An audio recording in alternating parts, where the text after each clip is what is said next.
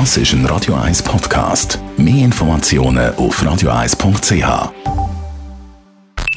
Die Morgenkolumne auf Radio 1 präsentiert von Autop und Stützliwösch.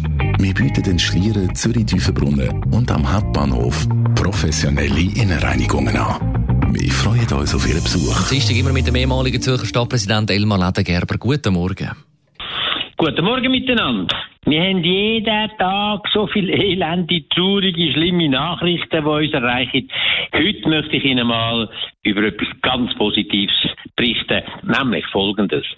Noch in den 50er Jahren ist in Peking jedes Jahr während zwei Monaten, also über 56 Tage, Sandsturm gewesen. Sie haben fast nicht können voraus. Sie haben müssen Mundmasken haben, wenn möglich eine Brille. Also ganz eine schlimme Situation. Und der Grund ist weil die Wüste Gobi sich immer mehr nach Süden und nach Osten ausdehnt hat und die Sandstürme von der die ganze Region Peking eingedeckt haben. Darum hat man bereits in den 80er, Ende 70er Jahren vom letzten Jahrhundert, wo der Mao noch gelebt hat, haben die Chinesen beschlossen, da muss jetzt etwas gehen. Das Gebiet ist etwa 4 Millionen Quadratkilometer groß also halb so groß wie die EU. Und es hat äh, dort dermaßen katastrophale Verhältnisse gehabt, die entstanden sind. Einerseits durch Katastrophen, andererseits aber auch durchs Abholzen äh, für Brennholz und weiß ich was alles. Und da haben wir müssen machen und sie haben beschlossen, das soll jetzt aufgeforstet werden. Und sie haben ganz neue Methoden entwickelt. Die ersten Setzlinge die sind alle wieder eingegangen und nachher, bis sie die Methoden entwickelt haben, wie man die kann setzen, bewässern, dass sie wieder kommen, ist lang gegangen. Dort gibt es jetzt ein Gebiet. 4500 Kilometer lang, ein grüner Wall. 4500 Kilometer, das ist ungefähr von Palermo bis zum Nordkap, also unglaubliche Ausmaß und mehrere hundert Kilometer breit.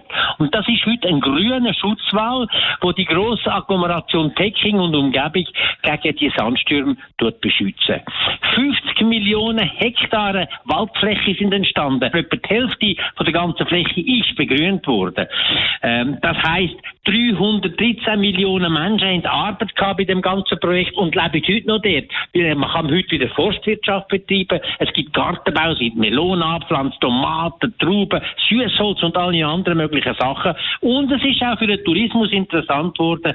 Jedes Jahr können über eine halbe Million Menschen, Chinesen vor allem, das anschauen und staunen, was passiert ist.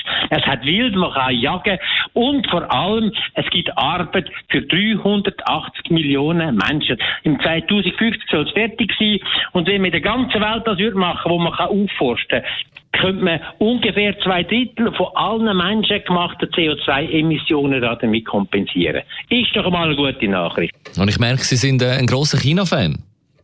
Ja, da muss man nicht Fan von China sein, sondern man muss würdigen, was da passiert ist. Das ist in der ganzen Menschheitsgeschichte einmalig. Ich bin zwar, ich kenne China relativ gut, wenn man das darf sagen. Ich bin Ehrenbürger von China, weil wir eine Städtepartnerschaft mit Kuminka haben und damit interessiert mich das besonders. Aber das ist ja so eine super Geschichte. Die Morgenkolumne auf Radio 1. Mit dem Ehrenbürger Elmar Ledengerber jeden Dienstagmorgen zu hören in der Radio 1 Morgenkolumne am 10 Bach. Das ist ein Radio 1 Podcast. Mehr Informationen auf radio1.ch.